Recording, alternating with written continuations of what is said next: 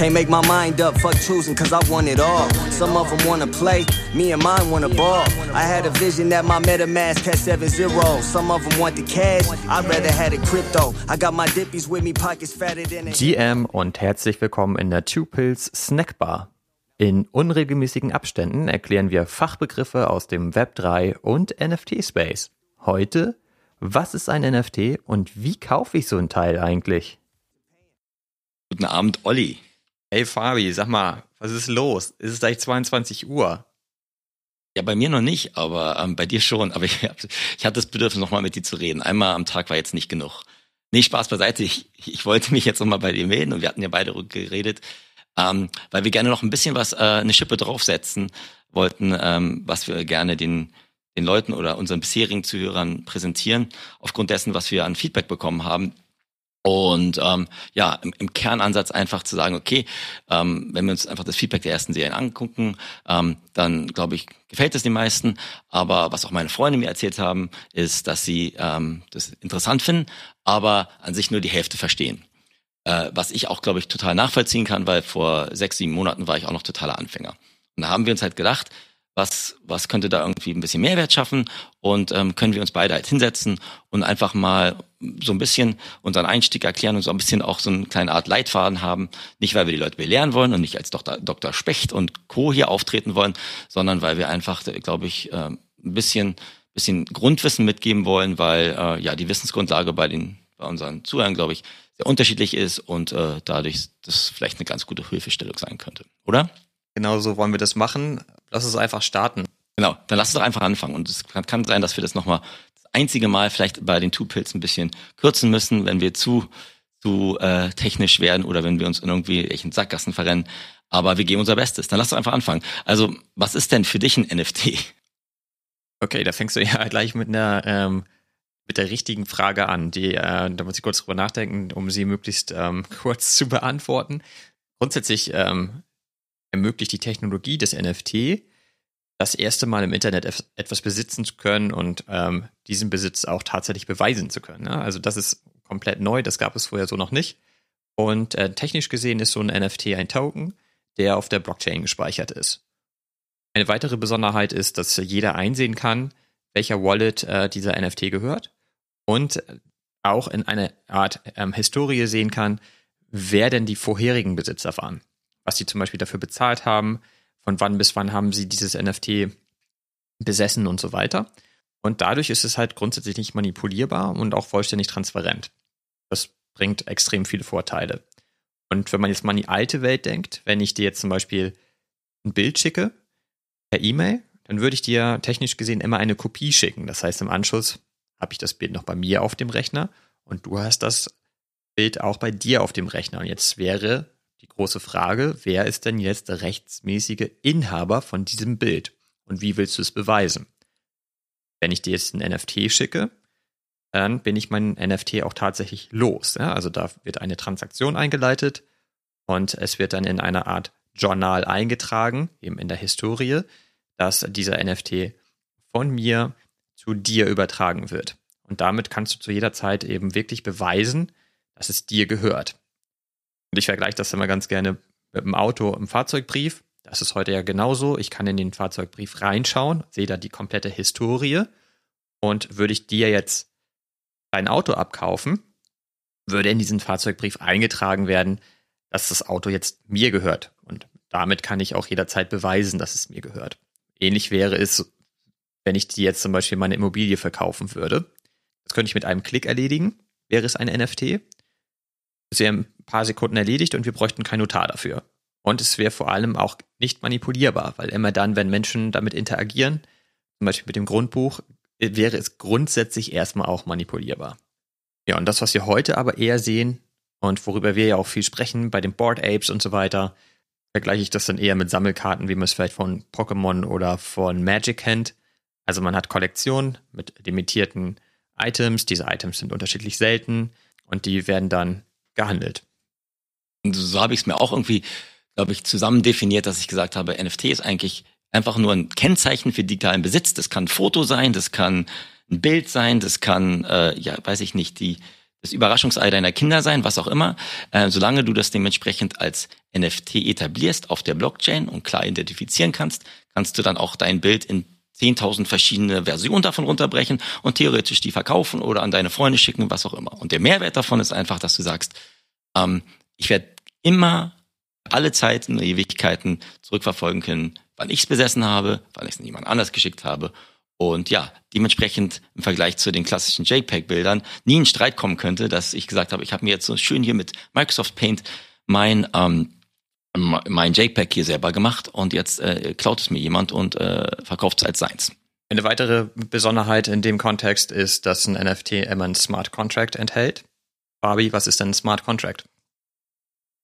Das ist echt eine gute Frage. Jetzt hast du mich echt mal ein bisschen erwischt. Also Smart, Smart Contract ist quasi, glaube ich, auch in der Blockchain quasi festgehaltener, ja, schon gesagt im Englischen Vertrag, der quasi die, die, die Details dieses NFT-Projektes oder des etc. etc. Aber ganz ehrlich gesagt, da, da bräuchte ich, glaube ich, auch nochmal deine Unterstützung, deine Hilfe, weil ähm, da bist du, glaube ich, mehr technisch besessen als ich. Was würdest du noch da dazufügen? In eine ganz besondere Eigenschaft ist beispielsweise, dass du als ähm, Creator im Grunde genommen einen Share bekommst an jeder Transaktion. Also stell dir vor, du hast das Ganze initial ähm, ins Leben gerufen, zum Beispiel ein Kunstwerk, also ein Bild. Jetzt wird es gemintet, also eine andere Person kauft es zum allerersten Mal. Dann bekommst du ja komplett das Geld, das du ähm, als Mintpreis festgelegt hast. Also sagen wir zum Beispiel mal 0,5 ETH.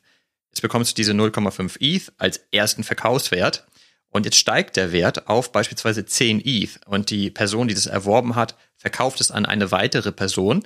Dann kannst du halt im Smart Contract festlegen, dass du für immer 5% an jeder Transaktion bekommst. Das heißt, du wirst halt im Verlaufe der Zeit immer weiter an deinem NFT verdienen und hast dadurch natürlich auch ein direktes Interesse daran, dass der Wert deines NFT steigt. Verstanden. Verstanden, super. Und das heißt natürlich auch, je mehr er verbreitet ist und so mehr er Leuten zugänglich wird, desto besser, weil dementsprechend kann ich halt ein, auch ein höheres Volumen oder eine ja mehr Transaktionen haben und dementsprechend diese Royalties, also diese quasi die nennt man das auf Deutsch ja äh, nicht Zinsen, aber ich muss gleich mal nachgucken, was Royalties eigentlich auf Deutsch heißt. Ich sage jetzt einfach mal Royalties weiter, die man dementsprechend als Erschaffer dieses NFTs weiter erhält. Ähm, macht absolut Sinn. Ähm, Vielleicht ein, ein zweiter, zweiter Punkt, der, glaube ich, dazu, dazu führt. Also wenn ich jetzt sage, ähm, möchte gerne ein NFT kaufen, so wie wir es im Oktober, November angefangen haben, ähm, wie mache ich das denn? Da sagen wir jetzt auf der Blockchain und es gibt ein NFT, das auf einem Smart Contract basiert. Aber wie, wie kann ich denn dementsprechend Zugriff darauf bekommen? Das wäre wohl die Wallet. Ich würde noch gerne eines vorwegschicken. Und zwar haben wir gerade schon den Begriff ETH und Ethereum genutzt. Und wir haben in unserer letzten Folge uns auch angewöhnt, Ethereum zu sagen, ähm, weil es halt diese ganzen unterschiedlichen Aussprachen gibt. Also ich sage eigentlich immer noch lieber Ethereum. Und das ist auch wichtig einmal zu erklären, denn hier sprechen wir über eine Kryptowährung. Und diese Kryptowährung hat die Besonderheit, dass sie eben Smart Contracts enthalten kann. Und das kann man dadurch vergleichen mit Bitcoin zum Beispiel. Aber Bitcoin hat eben diese Smart Contracts nicht. Das heißt, als allererstes, bevor ich überhaupt ähm, anfangen kann, mir ein NFT zu kaufen, brauche ich Ethereum. Und wo kann ich das denn kaufen? Ja, das kann man auf, auf den gängigen Crypto-Exchanges kaufen oder ähm, auch, wenn man möchte, halt über ja, Marktplätze wie es gibt Coinbase als einen großen Anbieter, dann gibt es äh, auch dementsprechend Wallets, also quasi ähm, die Anbieter, die quasi die, die, die, die, das Portemonnaie zur Verfügung stellen, damit du überhaupt Transaktionen durchführen kannst. Ähm, bei Metamask kann man sich das kaufen. Wahrscheinlich in Deutschland noch einige andere Plattformen. Gibt es eToro hier in, der, in England. Dann gibt es auch, vielleicht nachher nochmal zu, wenn wir über Wallets generell reden, auch Anbieter, wo man dementsprechend in seinen Wallets, man quasi auf als einer Software gespeichert hat, auch direkt Kryptos kaufen kann. Ja, was fällt dir noch ein? Wo, wo kann man die sonst noch kaufen? Also meine Empfehlung wäre, ähm, Coinbase zu verwenden in Deutschland. Coinbase ist super einfach, super simpel. Das heißt, da melde ich mich an, ich registriere mich, ähm, authentifiziere mich und dann kann ich dort einfach mein Fiat, wie man immer so schön sagt, also mein, mein, mein Euro-Betrag meiner Wahl hinüberweisen. Das ist in der Regel äh, sechs bis acht Stunden später auch schon da, je nachdem, bei welcher Bank man äh, ist. Und dann kann ich ganz einfach auf Coinbase sagen, ich möchte meine 5000 Euro beispielsweise jetzt in Ethereum tauschen. Da habe ich dann also den aktuellen Kurs und bekommen entsprechend die Stückzahl Ethereum zurück. Und hier ein kleiner Tipp vielleicht am, äh, an der Stelle. Sobald man anfängt, etwas höhere Beträge zu tauschen, sollte man nicht Coinbase benutzen, sondern Coinbase Pro.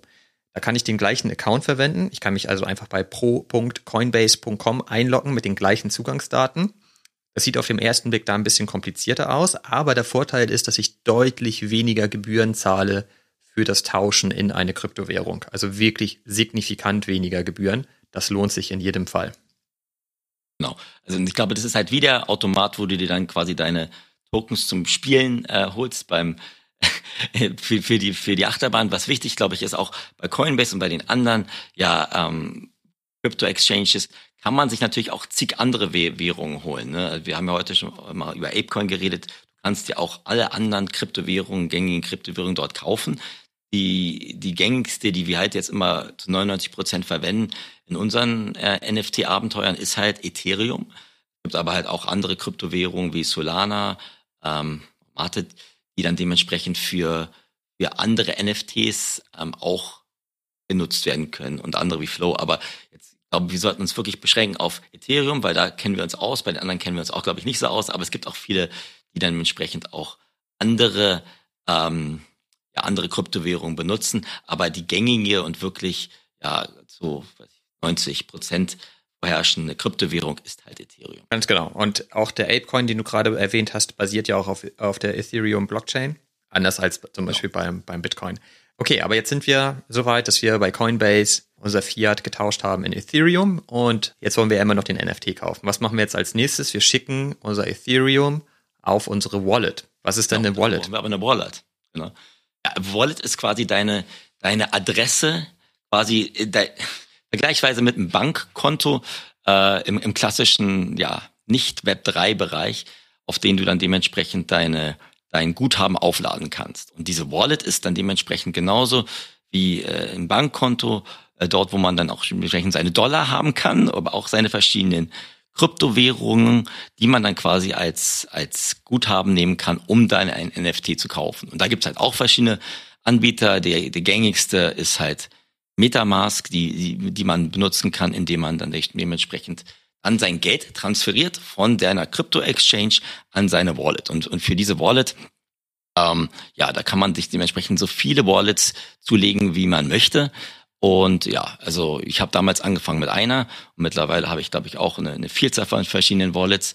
Ähm, da muss man aufpassen, wenn man sich eine Wallet einrichtet, dass man das äh, ja die die Seed Phrase oder die quasi die den einmaligen Identikator Identifikator Validierungspunkt für, für seine, für sein Bankkonto ähm, merkt und auf jeden Fall niemals ins Internet stellt oder Fotos davon macht oder auf iCloud stellt. Und das kann man sich, halt, glaube ich, so vorstellen, Olli, so ein bisschen wie ein Bankkonto, aber man ist quasi auch noch gerade dazu die BaFin, also die Bankfinanzbehörde. Das dementsprechend, wenn das, wenn man da dementsprechend den Zugang mal zu seinem Konto verliert und ihn nicht wieder instand halten kann, dann hat man keine Chance, dass da einem irgendjemand helfen kann. Und das ist, glaube ich, einer der wichtigsten Learnings, die man am Anfang hat und die man, glaube ich, nicht so oft betonen kann, dass wenn man dementsprechend seine Wallet, also seinen Account oder seine äh, Adresse etabliert, äh, diese, diese, diesen Sicherheitszugang niemals verlieren darf. Also das geht so weit, die Wallet ist im Grunde genommen, ich sage immer ein Hash, ähm, also einfach eine Kombination aus Zahlen und Buchstaben und niemand weiß, wer dahinter steckt. Ne, also dieser Hash existiert auf der Blockchain und im Grunde genommen hat man ein, eine Art Logbuch und dort wird halt einfach nur eingetragen, dass diesem Hash zum Beispiel ein NFT gehört oder dieser Hash halt äh, diesen NFT an einen neuen Hash übertragen hat. Und äh, diese unterschiedlichen Hashes sind letztlich die Wallets. Und es ist am Ende nichts anderes als eine Art Logbuch. Die Seed Phrase, die du, die du gerade erwähnst, vergleiche ich immer mit einem Passwort, also mit einem sehr komplizierten Passwort. Und dieses Passwort solltest du niemandem geben, weil wenn du mir dieses Passwort gibst oder richtig ausgedrückt mir deine Seed Phrase gibst, kann ich bei mir an meinem Rechner mir deine Wallet wiederherstellen und habe volle Zugangsrechte und kann alles damit tun. Also ich kann alle deine NFTs bei OpenSea listen und sie alle verkaufen. Ich kann sie alle wohin, woanders hin transferieren vorher. Ich kann sie zum Beispiel schnell auf meine Wallet transferieren und auf diese Wallet hast du ja dann keinen Zugriff und kann dann ganz in Ruhe von meiner Wallet aus deine NFTs verkaufen und du kannst nichts anderes tun, als dabei zuzugucken, denn es gibt keine Institution, die sich darum kümmert, dass du dann den Zugang auf deine Wallet zurückbekommst. Das ist halt komplett deine eigene Sache. Und wenn du den, diese Seed Phrase verlierst, kommst du unter Umständen auch nie wieder an deine Wallet ran. Und die ist dann halt einfach irgendwo auf der Blockchain und du wirst halt nie wieder an deine Assets rankommen. Und deshalb ist es so wichtig, sich diese Seed Phrase gut aufzubewahren und nach Möglichkeit eben nicht auf einem Rechner und eben auch nicht mit dem Smartphone zu fotografieren, also sie überhaupt gar nicht irgendwie in den Kontakt mit dem Internet zu bringen, sondern sich die wirklich lokal irgendwo an einem sicheren Ort aufzubewahren, beispielsweise im Bankschließfach. Genau. Und ich, jetzt hast du viel besser zusammengefasst als ich. Und ich glaube, du, jeder kennt ja vielleicht auch die Geschichten, die man in der Zeitung gelesen hat, dass jemand irgendwie irgendwo Massen an Bitcoin irgendwo hat und nicht mehr rankommt. Genau das gleiche ist halt mit den auf NFT basierten quasi äh, auf Ethereum oder anderen Kryptowährungen basierten NFTs genau der gleiche Fall. Den hat man kein Bitcoin, der irgendwo äh, verschluckt ist, sondern halt dementsprechend sein Board Ape oder andere NFTs. Und das ist dann sehr, sehr schmerzhaft und wie du richtig sagst, hat man keine Möglichkeit, das dann anzufechten. Ähm, und deshalb gibt es ja verschiedene Lösungen, Sicherheitslösungen, die jetzt auch gewisse Anbieter haben. Das ist ja das klassische, die klassische Definition, Olli, zwischen Hot Wallet und Cold Wallet. Ähm, kannst du mal ganz kurz erklären, was da der Unterschied ist und wie wir dabei dran gehen an ein Hot Wallet oder ein Cold Wallet? Meine ersten Tage und meine ersten Gehversuche im NFT-Space habe ich mit einer Metamask als App auf meinem Smartphone gemacht. Und da spricht man von so einer genannten, von einer sogenannten Hot Wallet. Das heißt, diese Wallet ist mit dem Internet verbunden und dadurch bin ich relativ stark angreifbar. Denn ähm, also ich kann halt das Pech haben, dass ich zum Beispiel ein korruptes NFT auf meine Wallet bekomme und dann kann mir eben auch diese Wallet leergeräumt werden. Und deswegen empfiehlt man, ähm, eine sogenannte Cold Wallet zu haben. Das heißt, ich habe zum Beispiel vom Hersteller Ledger eine, einen USB-Stick und auf diesem USB-Stick liegt mein Private Key für meine Wallet. Und dieser Private Key, der bleibt auch für immer auf diesem USB-Stick. Der wird also nie im Internet ähm, veröffentlicht. Und deswegen sagt man halt, dass man seine wertvollen Assets auf eine Cold Wallet legen sollte, also beispielsweise auf einen Ledger, um dort einfach die Sicherheit zu haben. Ledger funktioniert so, dass ich ähm, auch Metamask ver verwende. Metamask ist wie so eine Art Bridge in, in, in dem Moment, baut die Brücke zwischen ähm, dem Browser und meinem Ledger USB-Stick. Und ich kann dann über Metamask eine Transaktion ähm, triggern und muss dann diese Transaktion auf meinem Ledger nochmal bestätigen. Ich habe also ein kleines äh, Display auf meinem USB-Stick und da kann ich mir die Transaktion nochmal angucken und äh, muss sie dann auf diesem Stick tatsächlich auch wirklich bestätigen und erst dann wird sie ausgeführt. Hat übrigens den Nachteil, dass das Ganze ein bisschen langsamer ist. Also wenn ich dann halt wirklich mal versuchen will, etwas zu minden und da ein totaler Hype entstanden ist, ist man wohl sogar besser beraten, eine Hot Wallet in dem Moment zu verwenden, weil, weil es schneller geht. Ja, also ich glaube, da muss man halt Sicherheit gegenüber ähm, ja, dem zusätzlichen Risiko nur einer Hot Wallet abwägen. Und ich glaube, das einfachste Weg, den ich mir mal versucht habe zu erklären, ein Ledger, also es ist ja nur ein, quasi ein Hersteller, aber halt der, der führende Hersteller, wo man halt diese USB-Sticks herkriegt, ist an sich nichts anderes als Two-Factor Authentication für NFT-Bewegungen, hin und her, wenn ich etwas verkaufen möchte oder kaufen möchte oder etwas listen möchte, dass ich immer noch eine Zusatzbestätigung habe auf diesem so ähnlich aussehen würde wie ein USB-Stick habe, der dann immer noch mal mir mich einfordert, dass ich etwas bestätigen muss über diesen physischen Stick. Und das letzte, was ich dazu sagen würde, weil viele sagen natürlich, wenn ich so einen physischen Stick habe, sind da all meine NFTs da drauf. Und das ist halt nicht der Fall. Die NFTs sind weiter auf der Blockchain. Das Einzige, was du hast, sind dementsprechend deine Zugangsdaten und deine, deine quasi Identifizierungsdaten für die NFTs, die weiterhin im Internet rumschwimmen. Das ist relativ, glaube ich, schwer zu verstehen am Anfang. Aber ähm, ich kann es nur jedem empfehlen, der vielleicht auch dann ein bisschen stärker investiert und sich so ein Cold Wallet anzulegen, dass man an sich wie ein Tresor benutzt, an sich das komplett da lässt. Man kann ja auch dann über Hot Wallet etwas minden. Also minden ist ja mal, dass man sagt, weil quasi man, wenn es entsteht, das NFT, versuche ich einer der ersten sein, der das dann kauft. Ich dann das dann dementsprechend, wenn man was Wertvolles gekauft hat, zumindest sofort auf seine Cold Wallet zu schieben. Das geht auch relativ einfach. Dann braucht man einfach nur die Adresse des Cold Wallets und schickt man von seinem Hot Wallet über Metamask hin. Und dann sitzt es da und dann fasst man es erstmal nicht an und dann ähm, bleibt es bleibt es dort äh, auf einer sehr sicheren Art.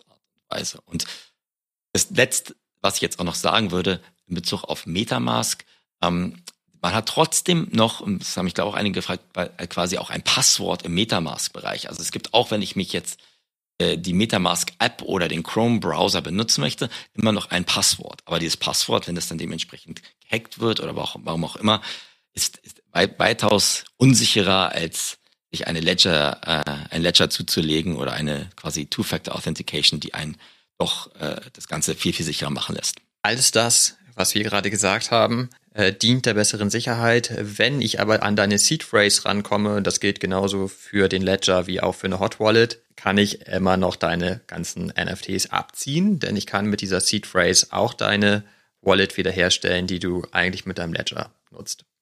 Also deswegen genau. diese Seed Phrase einfach nie rausgeben und da gibt es etliche Beispiele und Scam-Beispiele und das passiert häufiger als man denkt, dass Leute das machen, einfach nicht machen. Ganz wichtig. Und wenn man, das andere ist, wenn man mal diesen physischen Stick mal verliert, dann hat man trotzdem nicht, das ist das Negative, was du gerade angesprochen hast, wenn irgendjemand ein Seed Phrase hast, bist du eh relativ im Eimer und bist, musst an sich sofort alles, so gut es geht, abziehen in ein anderes Wallet und alles neu aufbauen, bevor es jemand anderes macht. Aber der Vorteil dessen ist, wenn du jemals diesen physischen Stick, der relativ klein ist, verlierst, dann ist das eigentlich nicht wurscht, aber du kannst dann dementsprechend, indem du deinen Seed Phrase, also da quasi dein äh, relativ äh, äh komplexes Passwort hast, jederzeit wieder den neuen kaufen und dann dementsprechend wieder dein Seed Phrase da ein, reinhämmern und dann hast du wieder quasi den gleichen Zugang zu deinen NFTs auf der Blockchain. Richtig, deine Wallet ist dann sozusagen wiederhergestellt. Man kann auch dazu erwähnen, dass der, der Ledger, also wenn man ihn verliert, ist schon ein bisschen blöd, aber dieser Ledger ist auch nochmal mit einer PIN gesichert. Das heißt, wenn ich jetzt deinen Ledger in der Hand habe, kann ich den nicht an meinen iMac hier stecken und dann habe ich plötzlich Zugriff auf deine Wallet. So einfach ist es dann nicht. Ich brauche dann schon auch noch die PIN. Also dieser Ledger ist schon relativ durchdacht und ich würde auch empfehlen, den anzuschaffen und auch nicht zu spät anzuschaffen, denn man muss auch bedenken, dass ähm, die NFTs, die man von einer Wallet zu der anderen Wallet transferiert, auch immer eine Gas-Fee ähm, anfällt, die ich dann noch bezahlen muss. Und jetzt gibt es so unterschiedliche Philosophien. Also wir sprechen jetzt gerade sehr ausführlich darüber, vielleicht ergibt das auch Sinn. Es gibt so die Philosophie, dass, ich glaube, das machst du auch manchmal, wenn man beispielsweise ein ähm, NFT mitten darf, wenn man ein Blue Chip NFT besitzt. Also beispielsweise habe ich ein Board Ape. Und wenn ich ein Board Ape besitze, darf ich in einer besonderen Kollektion ein NFT minden. Dann muss ich also auf dieser Website zunächst beweisen, dass ich diesen Board Ape besitze. Das heißt, ich muss dann eigentlich meine Cold Wallet connecten mit der Website, was ich ja eigentlich nicht machen möchte. Das heißt, ich müsste diesen Board Ape vorher auf meine Hot Wallet schicken. Das will ich eigentlich auch nicht, weil er dann potenziell ja auf in, an einem unsicheren Ort liegt. Und ich mache das zum Beispiel auch nicht, weil ich kenne mich ja. Durch dieses Hin- und Herschicken passiert mir irgendwann mal ein Fehler und dann ist dieser Board Ape weg. Und ich bin so, dass ich dann durchaus ähm, bei wirklich vertrauensvollen Quellen auch meine Cold Wallet mal connecte für irgendwas. Und da gibt es zum Beispiel so Dienste wie Premint und äh, den Diensten vertraue ich schon und äh, da habe ich dann auch kein Problem damit, einen lesenden Zugriff auf meine Cold Wallet äh, zuzulassen. Also ich glaube, nur, nur um vielleicht auch nochmal nur das Fundament zu legen, also wenn wir sagen, es gibt, ich, ich, jetzt ein Cold Wallet und ich lasse damit dementsprechend meine Wallet auslesen, dann ist es ein Unterschied, ob ich das auslesen lasse, indem ich mich quasi für, wie eine Tombola registriere, aber jetzt dementsprechend keinen Smart Contract unterschreibe. Also wir können auch mal über Minden gleich reden. Wenn ich ein NFT kaufe, dann muss ich meistens halt diesen Smart Contract auch in der Metamaske, ganz egal ob ich ein Hot Wallet oder Cold Wallet habe, quasi unterzeichnen. Und ich glaube, da ist meine Sichtweise und ich glaube auch viele andere, dass man sagt, da wo man seine wertvollen NFTs hat, da werde ich niemals jetzt, ganz egal, ob es jetzt ein neues Projekt ist oder ein altes Projekt ist, da eben dementsprechend ein Mint-Contract quasi unterzeichnen. Was du gerade angesprochen hast, Olli, ist halt auch, was ich auch schon mal gemacht habe und mache ich auch ungern, aber mache ich ab und zu, dass man sagt, okay, habe jetzt meinen Board Ape, den ich nicht habe, in meinem Code Wallet, aber jetzt um, an, um quasi an einer Tombola für eine einen neuen Mint teilzunehmen, da muss ich dann nur quasi äh, dementsprechend einfach nur zusagen, dass jemand quasi meine Wallet auslesen kann, was dann dementsprechend auch nicht so risikoreich ist, weil jeder kann ja auch heute oder morgen jederzeit sich meine Hot oder Cold Wallet jederzeit angucken. Das kann ja jeder. Das ist ja äh, auf der Blockchain jedem, jedem möglich. Ähm, ich, ich, ich bin da immer relativ konservativ wahrscheinlich, dass ich sage, ich habe eigentlich eine Wallet, eine Hot Wallet, mit der ich meistens minte. Dann habe ich noch so eine, eine mittlere Wallet mit einem Ledger, wo ich meine, ja nicht äh, äh Premium-NFTs habe, aber alles, was ich gerne auch mal kaufen oder verkaufen möchte. Und dann habe ich einen, meinen Tresor, den ich so gut wie nie connecte. Und dass der Nachteil dessen ist quasi wieder finanziell, was du gerade angesprochen haben, diese Gas-Fees sind einfach Transaktionskosten. Es ist ganz egal, ob ich jetzt äh, irgendwo ein NFT kaufe oder den quasi von einer meiner Wallets, also von einem Bankkonto quasi auf das nächste schicken möchte, da fallen immer Gas-Fees an, also Transaktionskosten. Und die sind natürlich, wenn du sehr, sehr viel machst, nicht unerheblich. Und äh, was, glaube ich, auch interessant zu wissen ist, die verändern sich von Minute zu Minute. Und je nachdem, wie stark das System, also diese Blockchain-Infrastruktur belastet ist, also wenn jetzt gerade viele gerade was minden oder was machen, dann sind die Transaktionskosten höher. Ähm, wenn gerade weniger Leute was machen, sind die niedriger. Und dann kann man natürlich überlegen, wenn ich jetzt irgendwas von einem Bankkonto von A nach B schieben möchte, dann mache ich das wahrscheinlich lieber hier frühmorgens europäischer Zeit äh, bevor die Amerikaner aufwachen, weil da meistens dann die Gas-Fees niedriger sind. Äh, da muss man sich dann halt auch so reinfummeln. Aber das ist, glaube ich, wichtig, dass man dass man jetzt genauso wie man Gebühren hatte, wenn man irgendwas in internationalen Transfer hat, äh, von Dollar zu Pfund oder zu Euro, muss man das Ganze auch hier im, äh, im, im, im NFT-Bereich oder im Kryptowährungsbereich auch berücksichtigen, dass man immer Transaktionskosten leider hat. Eine Frage nochmal an dich, weil du sagtest, du unterzeichnest kein Smart Contract mit deiner Cold Wallet. Wenn du auf OpenSea zum Beispiel was listest oder etwas kaufst, würdest du da der Quelle vertrauen und das auch mit deinem Cold äh, Wallet machen oder machst du es grundsätzlich auch nur mit deiner Hot Wallet? Das mache ich jetzt. Also ich mache es mit meiner Mint Wallet. Das ist ja mein zweites, mein zweites Ding. Das ist quasi auch eine Ledger, wo ich ein, eine Wallet, die an Ledger geknüpft ist, habe. Das mache ich dann eigentlich bei OpenSea. Also ich, ich habe mit vielen geredet. Ich bin da wirklich jetzt auch nicht der der Super-Experte das Risiko ist relativ gering, ähm, dass wenn man bei einem Marktplatz die OpenSea dementsprechend seine Code Wallet verbindet, dass da irgendwas passieren kann.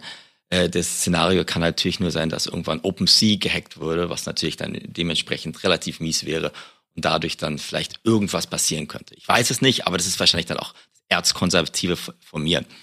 Ähm, ja, aber jetzt bevor wir jetzt über, äh, glaube ich, jetzt auch noch die Sicherheitsszenarien nochmal reden. Ich glaube, es ist wichtig, wie du richtig am Anfang gesagt hast, pass auf, wir haben jetzt so ein, wir haben jetzt uns Kryptowährung gekauft und jetzt haben wir uns so, eine, so ein Konto erstellt. Ganz egal, ob es heiß oder kalt ist oder ob wir ein Ledger haben oder nicht. Die nächste Frage ist denn, wo kaufe ich mir überhaupt so ein NFT? Was, wo, wo kann ich es machen? Du hast gerade OpenSea angesprochen, aber jetzt für die Leute, die jetzt komplett neu sind, ähm, ja, warum OpenSea oder gibt es da noch andere Alternativen, Olli? OpenSea würde ich sagen, ist der größte Marketplace aktuell und auch der bekannteste und der wird auch am meisten genutzt. Es gibt auch noch Alternativen, da können wir gleich nochmal gerne drauf eingehen. Wenn ich jetzt aber erstmal sage, ich möchte mir meinen ersten NFT kaufen, würde ich auch immer empfehlen, mintet nicht direkt etwas, sondern kauft euch erst einmal bei OpenSea ein NFT, sucht euch einen raus, guckt euch die Kollektion an, schaut euch das Team dahinter an und überlegt euch gut, ob ihr ähm, diesen NFT kaufen möchtet. Informiert euch vorher und wählt gut aus.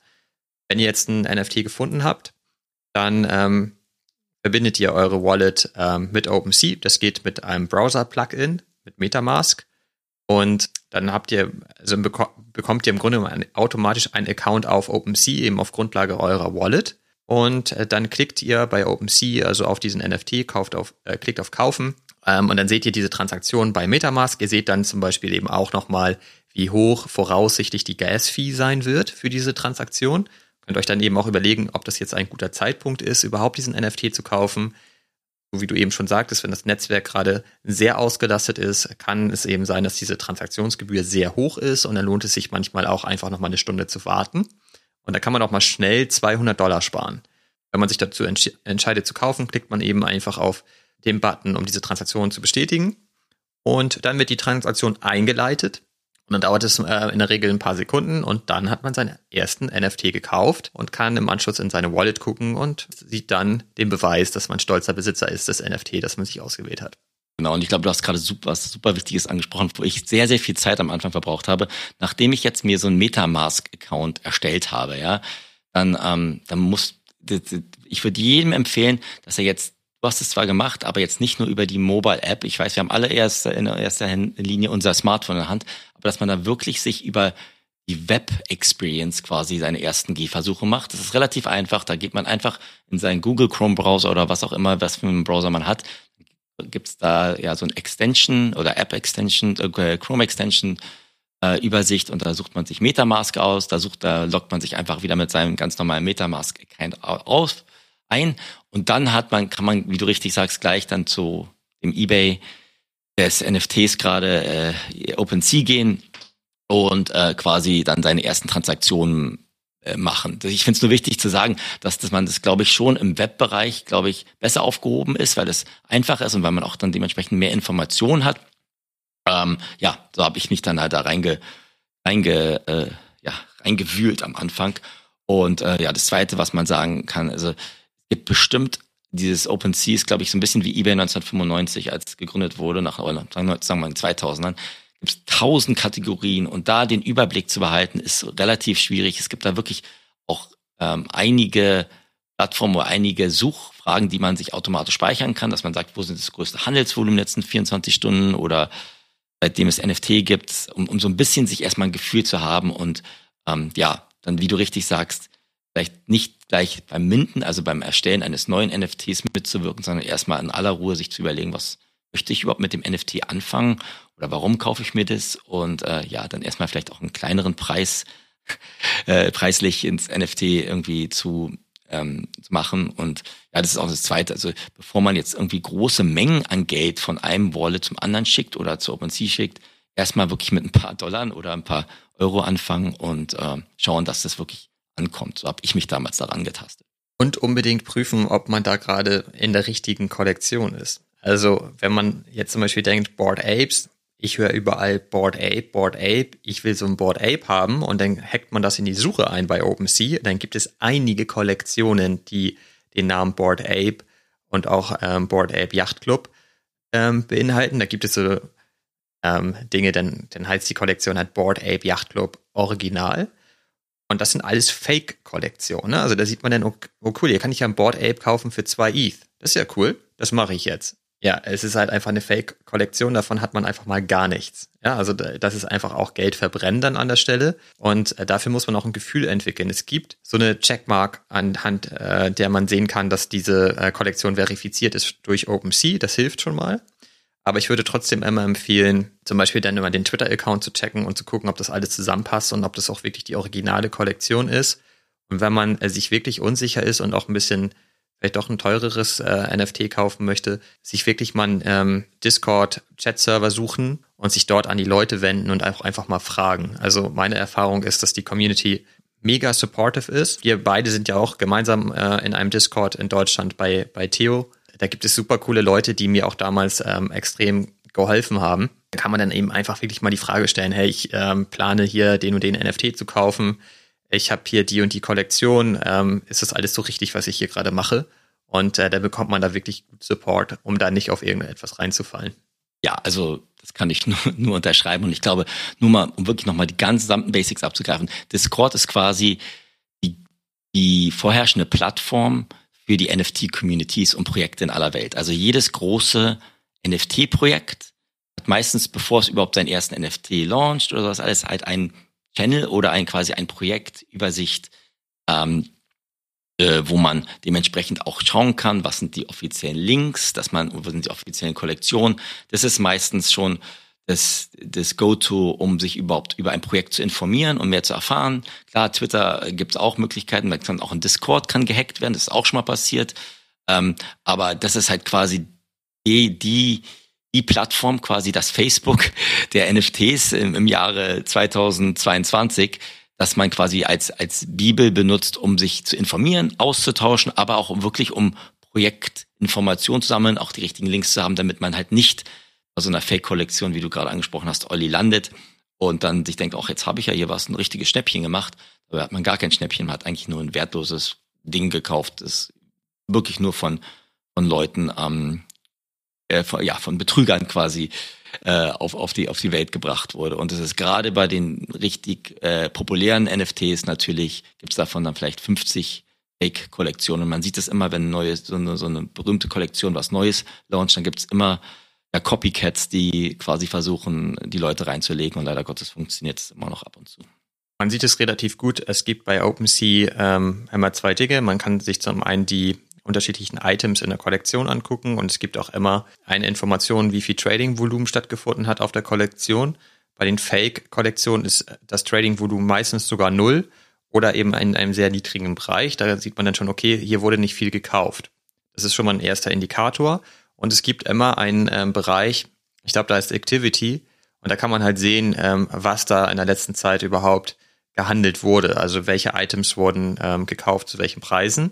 Und da sieht man dann auch relativ schnell, dass da eigentlich nicht viel gehandelt wurde. Und wenn man jetzt bei dem Beispiel Board Ape bleibt, würde man da relativ schnell sehen, dass da nichts läuft in der Fake-Kollektion. Und dann sollten alle Alarmlampen angehen und man sollte diese Seite am besten auch direkt verlassen und ähm, sich dann Mühe geben, die richtige Kollektion zu finden. Übrigens hier auch nochmal ein Hinweis. Bei Theos Discord ist es so, da gibt es auch einen Raum für Projekte unter ein ETH.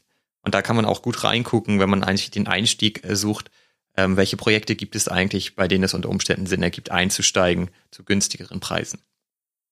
Ja, also wenn wir jetzt immer über Theos Discord reden, das ist quasi das, wie wir beide den Einstieg damals gefunden haben von der deutschen Community, die super, super, ja, supportive ist und eigentlich, glaube ich, auch Neueinsteigern immer mit sehr, sehr viel Geduld damals bei mir und immer noch heute, äh, ja, mit Rat und Tat zur Seite steht und da kann man wirklich ähm, einfach mal auch alle Fragen loswerden und ja, ich glaube, da dementsprechend auch so ein bisschen das, die, das Grund, Grund, Grundzeug, das Grundzeug für sich selber aneignen, was, was gut ist. Was mir jetzt gerade noch aufgefallen ist, Olli, ähm, ich weiß, wir reden jetzt schon wieder eine ganz schöne Weile, aber es, wenn wir, wir haben ja über NFT und Definition von NFT geredet, ne? Ähm, aber äh, jedes NFT ist ja auch anders. Es gibt ja NFTs, die quasi als PFP, also Profile Picture, vor allen Dingen auf den Markt gebracht werden, mit der Zielsetzung, ähm, dass man quasi etwas Schönes als Profilbild hat im Web 3-Bereich, wenn man dann irgendwann durchs Metaverse wandeln möchte. Aber es gibt auch tausend andere quasi Nutzen, der hinter so einem NFT steckt, oder? Du sprichst die Utility an? Genau. Und du das sagst genau Utility als Schlagwort und ich glaube, das haben wir auch schon öfters benutzt. Das mal kurz noch zu erklären, ähm, finde ich, glaube ich, gar nicht schlecht. Da gibt es ganz viele unterschiedliche ähm, Dinge, welche Utility ich da bekommen kann. Als Beispiel gibt es äh, den Adidas NFT, den ich ja immer ganz gerne erwähne. Da habe ich die Utility, dass ich ähm, exklusive Kollektion in ähm, im echten Leben claimen kann. Und ich glaube, wir stehen gerade ganz kurz davor. Ne? Ist morgen nicht sogar der erste Claim bei dem Adidas NFT? Und da kann ich halt mein erstes Kleidungsstück äh, claimen im Online-Shop. Und das bekomme ich dann eben auch tatsächlich zugeschickt und kann es wirklich in der reellen Welt äh, anziehen oder halt eben auch verkaufen, je nachdem. Und es gibt aber unterschiedliche andere Utilities. Was fällt dir da noch ein? Also äh, das, das ist, glaube ich, eines meiner Kernlearnings, die ich am Anfang gelernt habe, dass es halt nicht nur auf das Bild ankommt, das man da gerade kauft, ob der, ob der Affe jetzt eine Zigarette oder nicht im Mund hat oder andere Dinge, sondern es gibt halt diese Bandbreite an NFTs, die man erstmal für sich überreißen muss. Also es gibt Anwendungen zum Beispiel, kann man ein NFT kaufen für ein Online-Casino und dann, wenn man dementsprechend ein NFT davon besitzt, man, wird man quasi äh, prozentual an den Einnahmen dieses Casinos beteiligt. Man ist quasi, quasi Bestandteil der, der Bank sozusagen in einem Casino. Oder es gibt Beispiele aus der Musikindustrie, wo man quasi seinen virtuellen Artificial Intelligence DJ durch einen NFT-Kauf sein kann, der, die man dann quasi durch die verschiedenen Online-Diskus dieser Welt ähm, quasi tanzen lassen kann und äh, dementsprechend dort auch dann Royalties wieder bekommt jedes Mal, wenn man den verkauft. Also ich glaube, da gibt es gibt ganz, ganz unterschiedliche Anwendungsgebiete. Das klassische Beispiel ist halt dieses Profile-Picture. Ding, aber halt auch, äh, wenn du sagst, eine Marke geht in ein, in ein NFT rein, sei es jetzt Gucci oder Deutsche Gabbana oder diese ganzen Luxury Fashions, die jetzt gerade die ersten Gehversuche im NFT-Bereich machen, die versuchen natürlich Mehrwert im digitalen Bereich zu verbinden mit, Digi äh, mit Mehrwert im physischen Bereich. Das heißt, wie du richtig sagst, man kriegt vielleicht seinen Pulli oder seinen neuesten Deutsche Gabbana Sneaker ähm, und dazu kann man vielleicht noch zur Fashion Show fahren, wenn man ein ganz besonderes NFT oder ein besonders seltenes gekriegt hat. Und dazu, ähm, wenn man dann vielleicht in, in ein Metaverse einkommen, äh, reinkommen möchte, bieten sie einem ähm, dann dementsprechend auch die Möglichkeit, dass man mit seinem Avatar, sozusagen mit seinem seiner digitalen, mit seinem digitalen Ich quasi mit Gucci-Outfit dort dann langwackeln kann. Und da, da gibt's, können wir, glaube ich, 80 Stunden füllen mit den verschiedenen Utilities. Das andere äh, Beispiel, das mir jetzt auch noch gerade einfällt, ist halt dieser klassische Gaming-Bereich, also die ganze Online-Gaming, ähm, dass man halt auch dementsprechend, äh, indem man ein NFT erwirbt, quasi eine Spielfigur bekommt und dazu darüber hinaus viele NFT-Projekte versuchen auch ihre eigenen Tokens, also quasi ihre eigene Währung für ihre Projekte dann dementsprechend zu etablieren. dass sie dann sagen, du kriegst dieses Spielfigur, kriegst du halt, je länger du dieses hältst oder pro Monat, wenn du was machst, ähm, quasi diese digitale Währung, die sie quasi ins Leben gerufen haben, mit der du dann irgendwann in ihrem eigenen Spiel Sachen kaufen kannst oder irgendwelche Upgrades kriegst und so weiter und so fort. Da gibt's eine, eine Vielzahl von verschiedenen ähm, ja, Utilities, aber jedes Mal, wenn man sich halt den Begriff Utility anguckt, dann muss man wirklich auch selber schauen, was steckt dahinter. Also jetzt, keiner würde jetzt, glaube ich, nur für bisher bei Adidas irgendwie was 6000 äh, Dollar ausgeben, nur um dreimal im Jahr einen Pulli zugeschickt zu kriegen. Im Moment weiß man noch nicht genau, was die, die weiterführende Utility ist. Da ist viel Spekulation dabei, aber das sollte man sich halt dann schon angucken. Aber da wird auch viel in, in diesem Bereich halt immer von Utility, Roadmap geredet. Ähm, also wenn ihr diese Begriffe hört, dann seid ihr jetzt nicht irgendwie erschreckt, sondern da gibt's halt äh, projektspezifische und industriespezifische Utilities, die man sich dann den, dementsprechend genauer, genauer an, sollte. Das ist auch gleichzeitig das Besondere. Also die Utility kann eben auch einen besonderen Access bedeuten. Das hast du ja auch gerade schon angekündigt. Das können auch Konferenzen sein, die ich dann besuchen darf, wenn ich dieses NFT besitze. Es gab diese Story, dass Pete Diddy ein Board Ape besitzt und auf seiner Mega-Yacht äh, sich überlegt hat, eine Party zu machen und alle, die in Board Ape haben, sind herzlich eingeladen und die haben einfach die geilsten Partys gefeiert. Das ist natürlich schon sehr hoch gegriffen, aber das ist eben auch Utility und die, ein NFT hat diesen riesengroßen Vorteil, dass du eindeutig nachweisen kannst, dass du eben so ein NFT auch besitzt in deiner Wallet und dadurch dann halt eben auch besonderen Access bekommst zu gewissen Events. Genau. Und genau noch ein Punkt, der mir am Herzen liegt. Manchmal Access quasi in der Community, in der du dich bewegst, aber auch teilweise dann dementsprechend Intellectual Property, das quasi, du besitzt das Eigentum, die kommerziell, kommerziellen Rechte um diesen Affen oder was auch immer ähm, für dich zu benutzen. Das ist, glaube ich, bei Board Apes ja der, so der Fall, dass jetzt auch jeder, jeder schon mal, eine, glaube ich, die erste Burgerbude ähm, in Amerika in die Welt gerufen wurde von einem Affenbesitzer, der dann gesagt hat, okay, das vermarkte ich halt. Und dementsprechend äh, muss man sich angucken, das ist nicht immer so der Fall, dass man die kommerziellen Rechte besitzt. Das, das ist auch eine der Fragen, die man sich stellen muss, bevor man vielleicht stark in ein Projekt reingeht. Aber ja, das ist einer auch, glaube ich, der Mehrwerte, dass man dementsprechend quasi wirklich der Eigentümer ist und das dementsprechend auch teilweise vermarkten kann, wie man möchte. Wir sind in einem anderen Projekt, das nennt sich, ähm, das heißt Huxley, und da ist es auch so, dass wir die Rechte besitzen, soweit ich weiß. Huxley ist so ein bisschen mein mein mein ähm, Steckenpferd. Das ist quasi äh, jemand, der von einem einem äh, Menschen gegründet worden, der seit zehn Jahren seine eigene Comicserie geschrieben hat und fertiggestellt hat und jetzt quasi diese Comicserie als NFTs auf den Markt bringt und dann dementsprechend auch Avatare, Roboter und andere Dinge quasi ähm, sukzessive auf den Markt bringt und der jetzt gerade mit einem Hollywood-Unternehmen quasi äh, einen, einen Vertrag abgeschlossen hat, dass daraus irgendwann mal ein Film gemacht wird, was ja super ist. Ähm, da muss man immer genau angucken, auch in die Verträge, was für kommerzielle Rechte hat man dann an seiner Spielfigur und am ganzen Film. Also ist dann auch nicht so bei Huxley, äh, Olli, dass man quasi jedes Mal, wenn jemand äh, dann irgendwie ins Kino läuft, Geld kriegt, aber man kann trotzdem, wenn der Kinofilm ein Erfolg wird, dann könnte ich mit meinem Roboter quasi loslaufen und sagen, hey, ich habe ja einen davon und kennt ihr meinen NFT R2D2? Ich kenne mich mit Star Wars überhaupt nicht aus, deswegen bin ich da, glaube ich, das gerade falsch gesagt, was man nur sagen kann. R2D2. Ja, aber das ist doch, also genau so habe ich das verstanden. Du hast mich ja in das Projekt reingezogen. Jetzt sagen wir nicht, dass ich die Rechte nicht besitze. doch, du, aber, du besitzt sie, aber die sind auch gecapped, glaube ich. Die sind bis an, an einen bestimmten ähm, Dollarbetrag gecapped. Also gut. Das ist ja in Ordnung, aber ist es, ist es nicht am Ende so, also bleiben wir mal bei, bei R2D2, jetzt wollen halt alle die T-Shirts haben und die Schuhe und die äh, Federtasche für die Schule, auf der R2D2 ähm, gedruckt ist und äh, das ist doch dann aber auch eigentlich deine also du hältst doch dann quasi die Lizenzrechte an R2D2 und immer dann, wenn er verwendet wird in ähm, Merch-Bereich oder so weiter, dann ist es eigentlich die Lizenz, die du dann verkaufst in dem Moment. Schon, schon. Ich meine, gut, wenn wir es auf Huxley anwenden, hat man halt 1000 R2D2 gerade, ne? Weil es gibt nicht nur einen. Aber unterschiedliche immerhin. Unterschiedliche, genau. Ähm, was, was glaube ich auch eine ganz gute Überleitung ist, wenn wir noch ein bisschen Zeit haben, um uns über ähm, ja quasi so diese ganzen Rarities äh, zu unterhalten, was meistens bei den NFT-Launches ja auch eine Kernfrage ist. Was sind denn Rarities oder Seltenheit eines NFTs? Board Apes sehen ja unterschiedlich aus und sind unterschiedlich ausgestattet, wenn man so möchte. Sie haben unterschiedliche Eigenschaften. Jetzt muss ich mal überlegen, was es bei den Board Apes ist. Also sie haben drei unterschiedliche Münder, sie haben unterschiedliches Fell, sie können eine Kopfbedeckung haben und es gibt Brillen. Die sind halt wild zusammengemischt und diese Kombination und die einzelnen Eigenschaften gibt es in unterschiedlichen Anzahlen in, innerhalb der Kollektion. Ja, genau. Und ich glaube, die Board Apes ist noch einer der einfachen quasi Dimensionen eines NFTs aufgrund dessen Bildes. Ne, es gibt, glaube ich, andere Projekte, wo, glaube ich, 30 oder 40 verschiedene Kriterien hast, die dann dementsprechend in summa summarum dann auch sagen, oh, ist dein, dein NFT seltener als nicht, äh, als, als andere, sorry.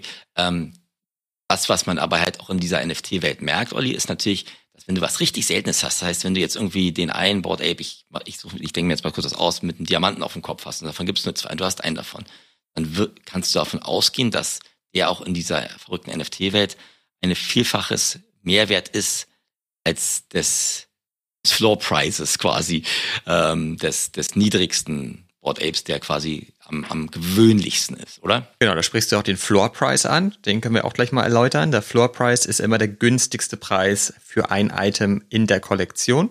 Da ist immer die große Frage, welcher, welche Strategie verfolgt man. Ich würde immer sagen, also dein Beispiel gerade, ich würde so einen ganz seltenen erst kaufen, wenn die Kollektion wirklich schon funktioniert. Und wenn man sich da unsicher ist und eher ähm, in eine Kollektion investiert, die noch relativ neu ist, wäre meine Empfehlung immer erstmal am Floor zu kaufen. Wenn die Kollektion dann nicht performt, bekommt man in der Regel nämlich, egal wie rar jetzt mein NFT ist, den auch nicht deutlich über Floor weg. Und dann ist es auch häufig noch so, dass die besonderen auch meistens besonders hässlich sind. Also wenn wir mal uns das bei Clone X angucken, da sind wir ja beide auch drin da gibt es schon besonders hässliche, die dann aber auch besonders selten sind und dadurch gleichzeitig besonders teuer sind. Und nun ist die Kollektion schon sehr erfolgreich und deswegen ist es absolut strategisch richtig, dort auch einen NFT zu besitzen, der besonders selten ist. Aber ähm, wenn man, wenn so eine Kollektion ganz frisch aufgesetzt ist, wäre meine Empfehlung immer Kauf am Floor.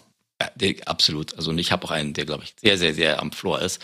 Ähm, das, da hast du auch, glaube ich, voll, vollkommen recht, dass man sagt, man sollte jetzt nicht noch weiter spekulieren, gerade wenn man anfängt und sagt, ich gehe jetzt in was Hochpreisiges rein und da suche ich mir was, was ich denke, was ganz selten ist. Gerade am Anfang kann sich das auch noch äh, relativ stark verändern und manche Leute äh, wollen halt auch dann im Klonbeispiel lieber was, was eher so menschlich aussieht als so ein, weiß ich nicht, Oktopus-Gesicht, weil sie sich wirklich gerne als Profil-Picture quasi äh, in, in ihre digitale Identität mit einbauen wollen. Also das muss man, glaube ich, auch, auch dann berücksichtigen ich glaube, das, das, das eine Thema, was ich gerne noch besprechen wollte, wenn wir jetzt sagen, dieses Minting, also quasi dieser, dieser Erstkauf, wenn etwas, ähm, wenn, wenn, du, wenn etwas erzeugt wird, quasi die Geburt eines neuen NFTs.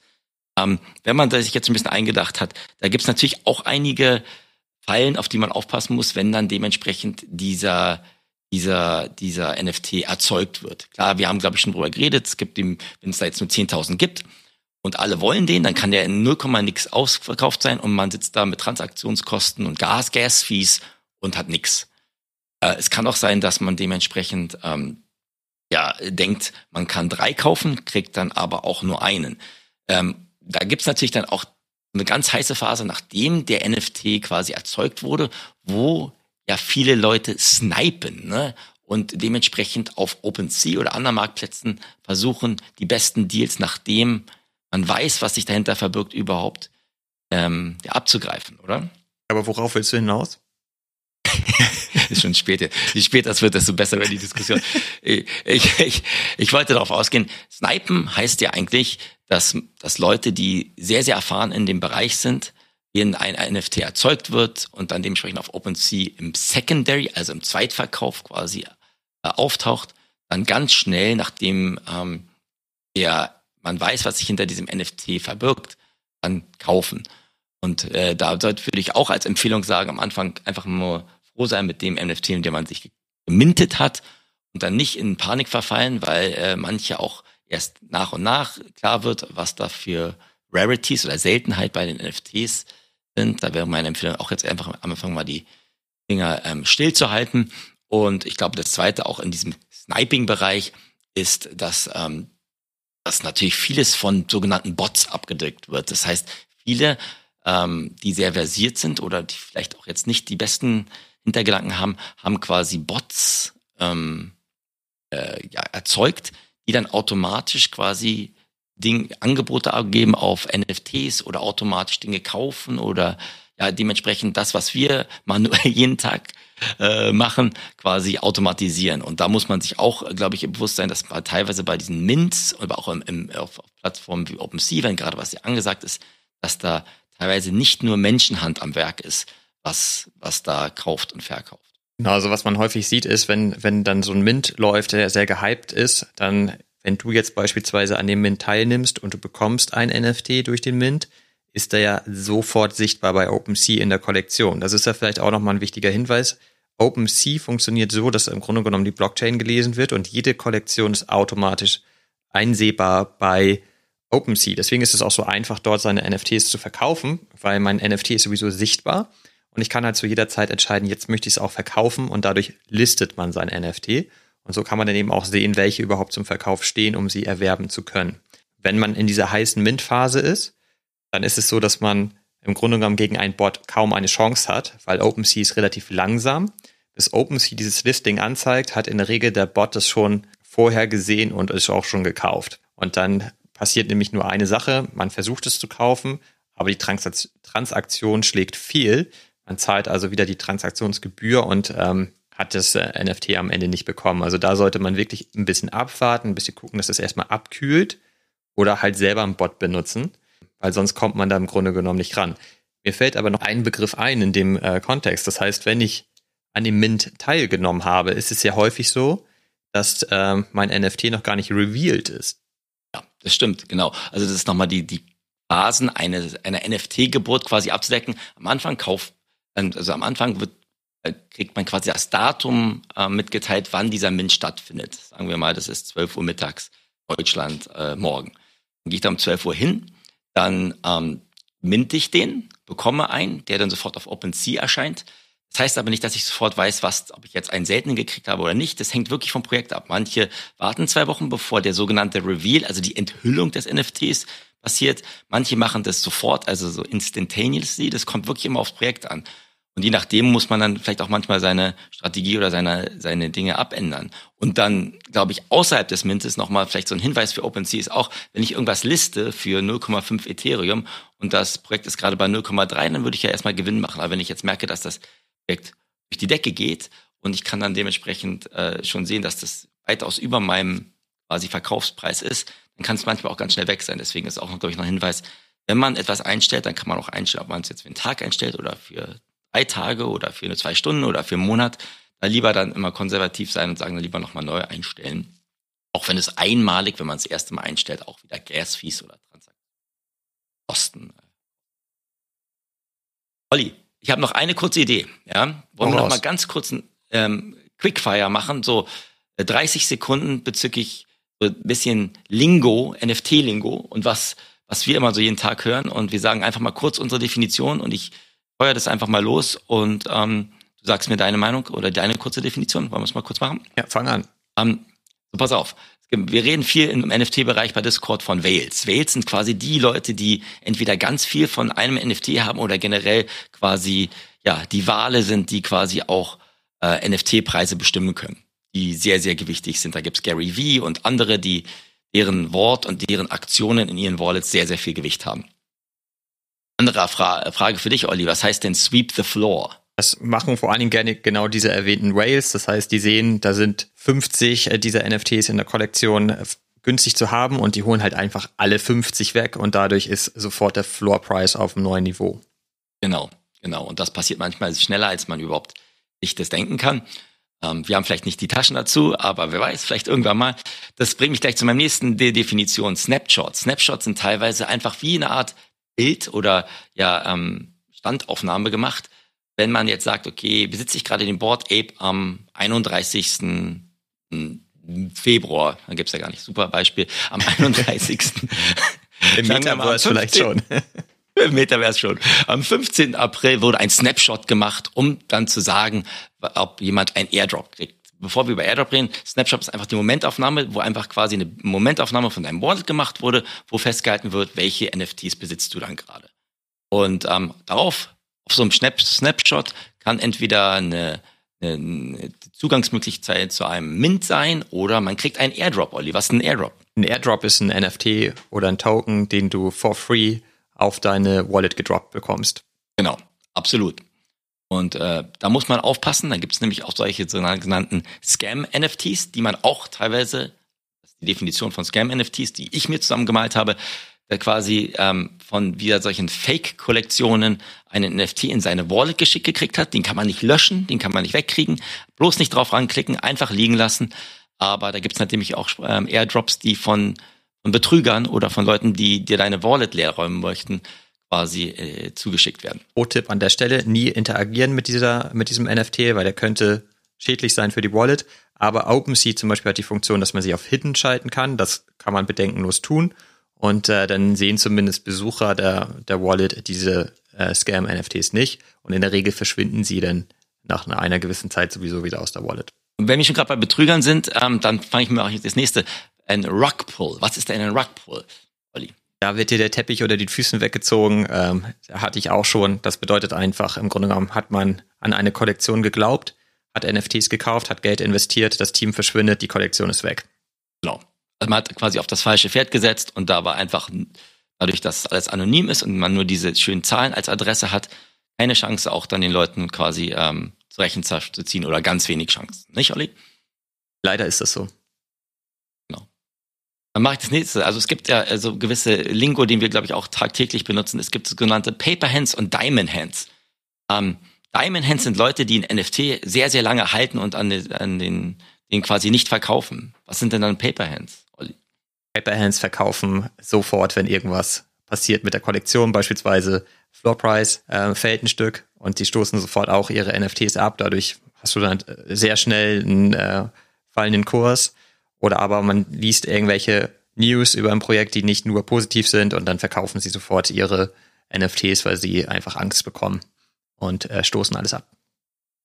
Absolut. Nennt man auch dann die Flipper oder Flipping, kann man, glaube ich, sind analog damit benutzen, die dann einfach obwohl Flipper noch ein bisschen was anderes sind, die einfach sagen, okay, sie nehmen lieber den Spatz in der Hand als die Taube auf dem Dach sozusagen, aber das ist jetzt auch nicht bewertend gemeint. Ich glaube, wir haben alle schon mal auch Sachen geflippt.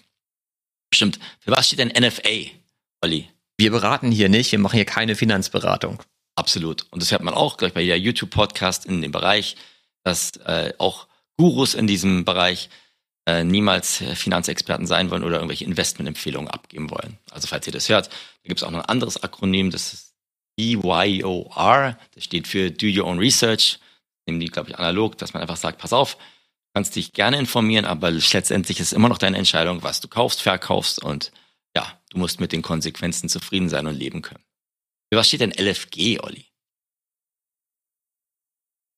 Let's fucking go das, musste ich, das musste ich jetzt einfach noch einbauen. Ich habe die jetzt LFG gelassen, nicht mehr GM, immer Good Morning oder Wagmi auf Deutsch. We're all gonna make it. Das sind so ein paar andere gehypte äh, ja, Phrasen, die, die, die, für die ich jetzt ein bisschen müde bin, weil ich sie jetzt, glaube ich, zu oft schon gehört habe. Aber falls ihr dahin geht und in diese Discords geht und sagen alle LFG und Good Morning, wundert euch nicht. Und ähm, glaube ich, noch anderes, was immer wenn Lambo, also die schreiben wenn immer dann mit, also auf Englisch quasi nicht statt W-H-E-N mit W-E-N. Kein Schreibfehler, einfach nur quasi die Web 3 coole Welt, um zu sagen, wann. wenn Lambo, wenn Moon, wann, wenn man sagt, wenn Moon, wann geht dieses Projekt gegen Mond quasi und geht als Rakete ab? Ja, manchmal erstmal vielleicht wieder gesagt einen Tee trinken gehen und schauen, ähm, was da wirklich dahinter steckt, bevor man da alles glaubt. DAO, was ist ein DAO? DAO ist eine dezentrale, ähm, autonome ähm, Organisation. Es gibt Projekte, NFT-Projekte, da steckt eine DAO dahinter. Im Grunde genommen hat man Stimmrechte, beispielsweise wenn man NFT besitzt oder wenn man ähm, den Token besitzt und äh, partizipiert auch am Erfolg der DAO und kann einfach mitbestimmen. Und das Besondere ist, alles kann eine DAO sein, kann man sich vorstellen wie eine Genossenschaft. Im Grunde genommen ist es, glaube ich, ähnlich in Deutschland. Und äh, ja, da kann man halt gemeinsam coole Sachen machen. Genau würde ich auch sagen. Da muss man auch ganz ehrlich sagen, da wissen wir noch gar nicht, wo die Reise hingeht. Wir Stimmrechte in diesen dezentralisierten Gemeinschaften haben, wenn man NFT hält oder je nachdem, wie viele NFT man hält. Und je nach Projekt kann man dann dementsprechend vielleicht auch an dem, an der Zukunft äh, und in der Stoßrichtung dieses NFT-Projektes mit teilhaben. Man kann auch dazu sagen, dass der, diese, wenn man das mit einer Genossenschaft vergleichen möchte, wäre das eine Genossenschaft, die eben auf der Blockchain liegt und auch ein Smart Contract enthält und dadurch das Management vollständig über ein ähm, Stück Software abgebildet ist und sich somit halt tatsächlich autonom und komplett automatisiert managen kann. So zwei habe ich noch. Also wir sind jetzt ja quer durchs Alphabet äh, mit äh, ja hoffentlich interessanten äh, Begriffen, aber halt nicht chronologisch durchgegangen. Was, fangen wir mal, gehen wir mal ganz am Anfang an. Was ist denn Alpha? Als Alpha bezeichnet man im Grunde genommen Insider News, die noch nicht wirklich public sind, aber man sie schon mal streuen kann, weil man sie ja eigentlich durch Insiderwissen erfahren hat ja, kennen bestimmt alle, die im Finanzbereich tätig sind, Alpha und Beta. Und ähm, ja, das ist halt etwas, äh, was einem mehr Einblick geben kann, wie sich ein Projekt entwickelt, ganz egal ob positiv oder negativ ist. Und auch darauf, auf diesem Alpha kann man auch dann ape, apen, rein apen sozusagen. Und das nennt man dann halt quasi, wenn man ein, rein apen, obwohl da, da hat man vielleicht das Alpha von jemand anders gehört, ist einfach im Herdentrieb folgen und ich ohne jetzt irgendwie großartig äh, fundiertes Audit oder Due Diligence zu machen, einfach in ein Projekt reingehen. Und das kann manchmal funktionieren, aber da kann man sich auch richtig die Finger verbrennen. So, ach sorry, eins habe ich noch vergessen. Was, wir reden ja über Metaverse und Web 3 immer anonym. Was ist denn nur Metaverse? Das ist das Schwierigste. Wenn du eine richtig gute Antwort hast, dann glaube ich, ähm, mir noch einen extra Bonus zum Schluss. Darüber machen wir eine extra Folge, würde ich sagen. Metaverse ist wirklich schwer in zwei Sätzen zu umschreiben. Wally, ich, ich hoffe, haben wir jetzt nicht, das ist, glaube ich, unser erstes Mal, wo wir jetzt einfach gesagt haben, da ist vielleicht ein Mehrwert, dass wir einfach mal den Leuten unser Vokabular ein bisschen näher bringen, was sie tagtäglich hören oder benutzen. Ich hoffe, das, das war jetzt nicht total chaotisch und äh, ja, in einer gewissen Art und Weise strukturiert. Ähm, ich glaube, das wird nicht, vielleicht nicht das letzte sein, mal sein, dass wir so eine so ein Snackbar oder so ein kleines Lexikon erstellen wollen. Aber mir hat Spaß gemacht, einfach mit dir einfach mal die Begriffe abzuklopfen. Und ja, ich habe auch noch was dazugelernt, ehrlich gesagt. Wunderbar, das freut mich zu hören. Hat mir auch sehr viel Spaß gemacht und ich freue mich schon auf die nächste Folge. Vielen Dank fürs Zuhören und bis zum nächsten Mal. Macht's gut. Tschüss. Ciao, Olli, und bis zum nächsten I start to empty out my pockets when the price start dipping. I got a feeling we the realest and it just started clicking. A lot of options in my face and I don't think that I'm picking. If I can have it all, then why would I not choose to ball? Take my address and hit me with some assets. Connected with the ins and outs so we get early access. Break bread or fake dead and then we on your head. Money on the ledge, ain't no pressure, I'm a fucking vet. Can't make my mind up, fuck choosing cause I want it all. Some of them wanna play, me and mine wanna ball. I had a vision that my MetaMask had seven zeros. Some of them want the cash, I'd rather had a crypto. I got my dippies with me, pockets fatter than a hippo. Big money on the scale, we don't count it no more. Now everywhere I go, I got a deal to close. You better cuff your hoe or she'll be signing down with Death Row. I like to get dough, get them in and get them ghosts. Connecting dots, getting blow, pocket watching get you whole. I like my wallets cold, contract fee fees low. It ain't no dues, oh, we paving ways, creating growth. I see the price dropped, I think I'm about to make a note. I'm in a different mode, and this is something you should know. I get the spaz and making it happen, I just let it flow. I do my research and then I let them hundreds unfold. It's like a rebirth from bored ape to mutant gold. Yacht parties coast to coast, we done traveled the globe. Smoking out the turkey bag, bored apes to the dome. Really with the shits, I'm steering while I'm smoking the bomb. Can't make my mind up, fuck choosing, cause I want it all. Some of them wanna play, me and mine wanna ball. I had a vision that my MetaMask had seven zeros. Some of them want the cash, I'd rather had it crypto. I got my dippies with me, pockets fatter than a hippo. Big money on the scale, we don't count it no more. Now everywhere I go, I got a deal to close. You better cuff your hoe or she'll be signing down with Death Row.